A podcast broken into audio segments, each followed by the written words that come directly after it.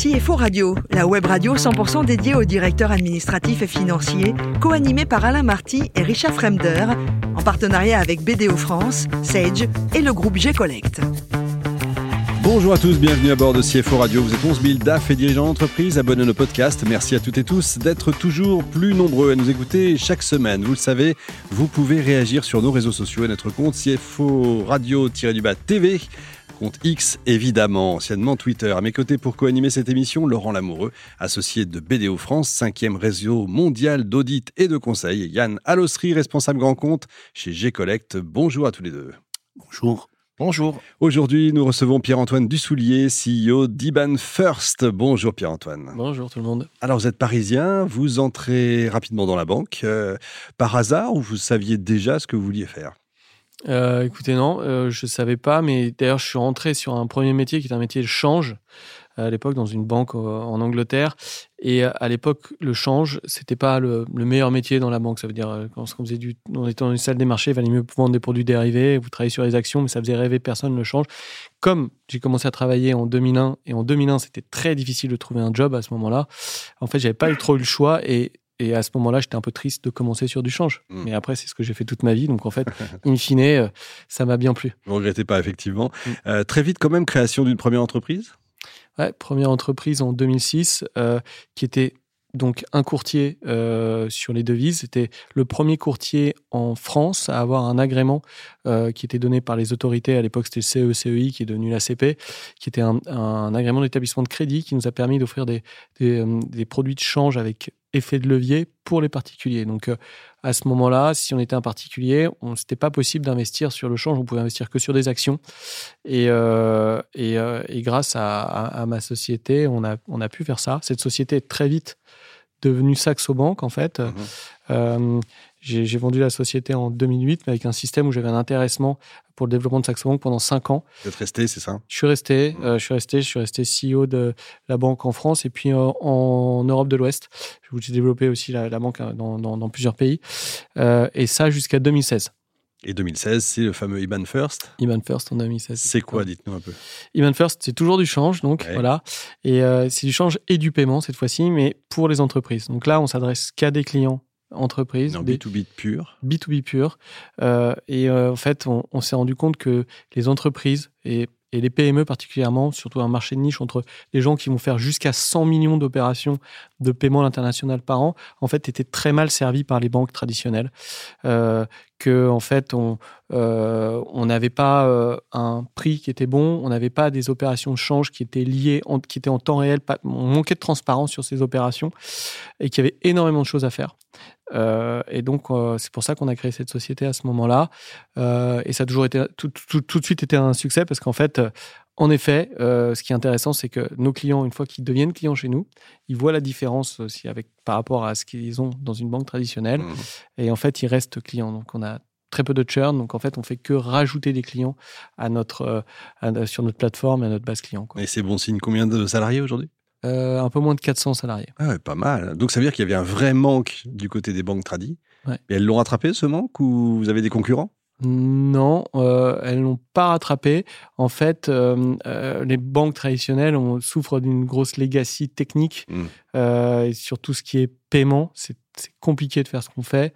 Euh, ce qui est paiement échange et même avec l'argent qu'on a levé, tout ce qu'on a développé, en fait, euh, on, a dépensé plus de 100 millions d'euros pour développer cette technologie au cours des, années. Même aucune banque en Europe euh, sur cette niche spécifique du change pour les PME a pu déployer autant de ressources pour développer une, une, plateforme telle que la nôtre. Donc, donc oui, on a vraiment un avantage technique que aucune banque n'a pu rattraper ou, même a vraiment essayé de rattraper. Je comprends. On va voir ça en détail. Yann? Oui, alors euh, Pierre-Antoine, euh, vous avez démarré votre première société en 2006. Alors si on remonte un peu l'actualité, 2006, on parlait pas de Startup Nation, on parlait pas de licorne. Euh, et vous avez monté la deuxième en 2016. Qu'est-ce qu'on fait quand on monte la deuxième qu'on n'a pas fait quand on monte la première? Quels sont les enseignements que vous avez tirés de la deuxième startup? Le deuxième, bah, justement, j'ai bénéficié de ce Startup Nation pour la deuxième. La première, euh, j'ai fait ça avec euh, mes deniers, les deniers de Friends and Family. J'avais pas beaucoup de deniers d'ailleurs pour la première, mais je me suis débrouillé. Euh, et, et, pour la deuxième, justement, bah, j'ai appelé euh, bah, le premier investisseur qu'il faut appeler à l'époque justement Startup Nation, c'est Xavier Niel. Euh, j'ai eu la chance en fait d'avoir mon premier stagiaire dans ma première boîte, qui était quelqu'un qui s'appelle Jean Laroche Brochard, qui est, qui est la personne qui s'occupe de tous les investissements technologiques pour euh, Xavier Niel. Et donc Jean m'a dit, quand il savait que je montais ce projet, il m'a dit faut que je te présente tout de suite Xavier et il investira le montant que tu veux dans les conditions que tu veux dans ton nouveau projet. Euh, et, euh, et, donc, euh, et donc c'est ce qui s'est passé en fait. C'est pour ça d'ailleurs j'ai quitté Saxo Bank, c'est que je bootstrapais IBAN First que je finançais moi-même. et, et, au bout d'un moment, euh, Jean me disait tu perds ton temps, il faut que tu sois full time dans IBAN First pour vraiment développer la société, que ça marche. On peut pas faire deux choses à la fois. il a raison. Et il m'a dit pour te motiver, donc du coup Xavier Niel te, mettra déjà la première première pierre à l'édifice. Donc lever de l'argent, la grosse différence c'est de lever de l'argent. Et puis après avec des fonds d'investissement, après de manière plus classique, j'ai fait, plusieurs séries A, série B, série C avec, avec des fonds traditionnels. Et, euh, et, et, donc oui, ça c'est plus Startup Nation. Vous nous donnerez hors micro les coordonnées de cette personne qui est très très intéressante. Alors c'est pas le Père Noël, c'est le Père Niel, hein, mais ça. Euh, ça. marche quand même entre les deux. Euh, la deuxième question, c'est que quand on est une fintech et qu'on démarre en 2016, on est sur des, des phénomènes de taux ou en tout cas qu'on a qu'on n'a pas qu'on a qu'on a aujourd'hui de manière complètement différente. Est-ce que euh, ça vous a aidé le fait qu'effectivement il y ait euh, ce changement de contexte économique, macroéconomique ou en tout cas sur les marchés financiers? Quand on a des taux bas, on apprend à vivre avec peu et puis finalement euh, ça peut vous servir? Ouais, tout à fait. Il, se passe deux choses. Alors déjà, il y a les taux d'intérêt et les taux de change. Donc euh, pour nous, euh, les taux de change, quand il y a la volatilité, euh, bah, c'est bon pour nous parce qu'en fait, nos clients veulent faire des opérations. S'il y a la volatilité, on fait pas que des paiements spot pour nos clients, on fait aussi des paiements forward, des couvertures de change. Donc en fait, on peut les aider à se couvrir, même pour des montants pas très importants, mais se couvrir facilement sur les opérations de paiement. Donc du coup, volatilité sur l'échange, c'est un paramètre qui est plutôt favorable à notre business. Et ensuite, sur les taux d'intérêt, ouais, c'est bien parce que pendant la période de taux bas, on a levé de l'argent parce que c'était facile de lever de l'argent. Maintenant, notre, notre, nos opérations sont euh, EBITDA positives, euh, on n'a plus besoin de lever de l'argent. En revanche, on a beaucoup d'argent qui passe dans nos tuyaux et les intérêts sont positifs. Donc en fait, on gagne aussi une partie de notre revenu maintenant se fait via euh, les intérêts euh, de, des, via les intérêts qui sont qui sont perçus sur les flux de business qui sont dans nos systèmes. Donc euh, à tout moment, on a de l'ordre de 400 millions 400 millions d'euros de, de cash en transit qui, qui sont qui sont rémunérés du coup. Laurent. Pierre-Antoine, en pleine digitalisation, en pleine évolution technologique qui va à une vitesse euh, exponentielle, est-ce que vous pouvez commencer à nous déflorer les, les moyens de paiement du futur? Est-ce que dans trois ans ou dans cinq ans, on paiera comme on paye aujourd'hui? C'est une bonne question. Et les moyens de paiement du futur, ils vont aller très très vite, euh, ce qu'on sent. Et c'est grâce à l'IA. En fait, euh, ce qui est hyper intéressant, c'est que on a développé la société pour simplifier la vie euh, des, de nos clients, des CEO, des CFO qui utilisent notre plateforme. Et euh, donc, c'est rendre l'opération de paiement et de paiement international la plus simple possible et, euh, et la plus rassurante possible avec le meilleur prix. Donc, c'est ça l'idée. Mais quand même, il, faut rentrer les coordonnées de la personne qu'on veut payer, il faut donner quelques petites instructions, etc. Il faut se loguer de manière sécurisée. Tout ça, tout ça, ça prend du temps, c'est pas très marrant. en fait, on est en train de développer des trucs maintenant où, en gros, on, envoie un email avec trois lignes en disant je veux payer cette facture. Point. Et, euh, en fait, euh, en faisant ça, euh, avec une bonne IA, bah, bien sûr, la facture est, on comprend ce qu'il faut faire. Enfin, l'IA comprend et va générer automatiquement le paiement à la date qui sera voulu. Je veux payer cette facture, mais dans, dans trois semaines. et je veux couvrir avec une couverture de change. Enfin, on écrit on écrit la chose. On peut même la dicter. et l'opération est faite. Du coup, il n'y a plus euh, toute la difficulté euh, et euh, tout ce qui est un peu pénible à faire lorsqu'on fait une opération de paiement. tout ça, ça peut vraiment disparaître très très vite. Et ça, c'est hyper intéressant parce que moi, ce que je veux, c'est simplifier la vie des gens. Moi, je, je, supporte pas de faire des trucs qui sont compliqués, qui font perdre du temps et qui apportent pas de la valeur ajoutée. et donc, c'est ça le produit qu'on qu'on a fait jusque là. Et là, avec avec avec de l'IA, on arrive vraiment à pousser les choses encore plus loin. Et est-ce qu'on n'ouvre pas du coup des porte à la cybersécurité ou aux cyberattaques? Est-ce qu'on n'est pas plus, euh, plus vulnérable avec, en simplifiant ces, ces flux? Oui, bien sûr. Bah, en fait, euh, il y a toujours, c'est toujours la balance en fait, euh, entre la, simplicité, la simplification et, et la sécurité. donc, il faut trouver la bonne balance. parfois, on, on, complique les choses pour des raisons de sécurité. Et, et, en fait, nous, en étant ultra spécialisés sur notre domaine, sur donc du paiement à l'international.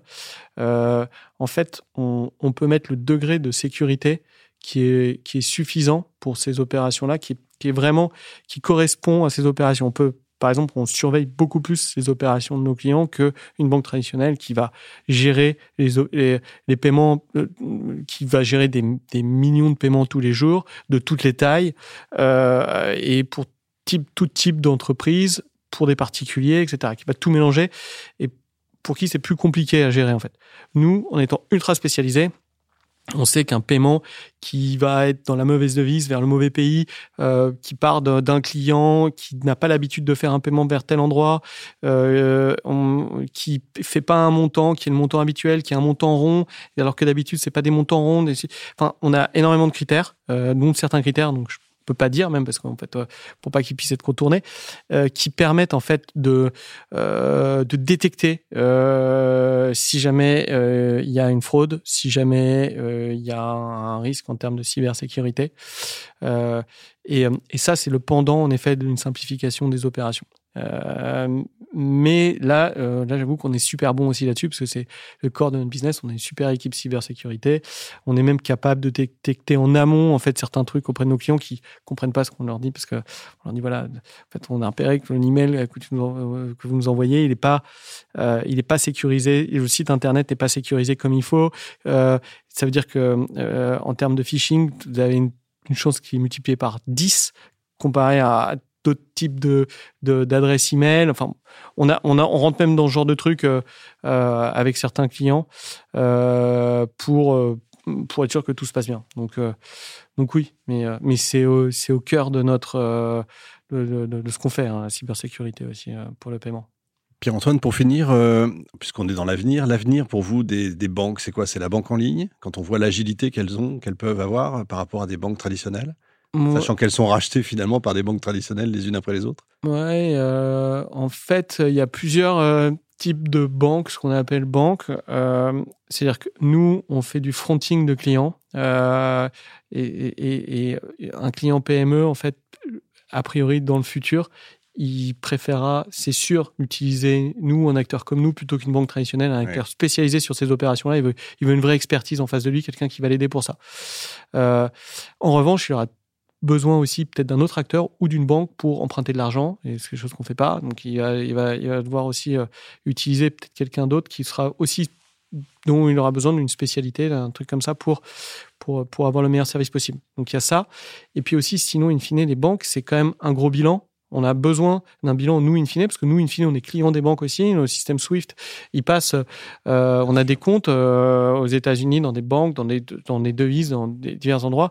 Et en fait, on a besoin de la solidité d'une banque euh, pour, pour opérer. Donc, ce qui est possible dans le futur et, très probable, surtout sur une activité comme la nôtre, c'est qu'in fine, les banques quasiment n'adressent plus ce, ce, business pour mmh. des clients en direct que nous on travaille un peu, qu'on soit un peu comme un grossiste en fait euh, pour la banque. C'est-à-dire que nous on fait que développer le meilleur système, on n'a pas de legacy, on a un super service, une super expertise. Les clients ils sont chez nous. In fine derrière il faut qu'on envoie les flux euh, euh, et en fait les banques peuvent nous voir comme un gros client qu'elles peuvent servir et on on peut servir de leur bilan pour pouvoir faire plein d'opérations voir un, un, un gros client au lieu de servir plein de petits clients et c'est nous qui servirons les petits clients. En gros il y a de la place pour tout le monde. C'est bien. Merci beaucoup Pierre-Antoine. Merci, également à vous. Laurent et Yann. Fin de ce numéro de CFO Radio. Retrouvez toute notre actualité sur nos comptes X et LinkedIn. On se donne rendez-vous mercredi prochain à 14h précise pour accueillir un nouvel invité. L'invité de la semaine de CFO Radio, une production B2B Radio en partenariat avec BDO France, Sage et le groupe G-Collect.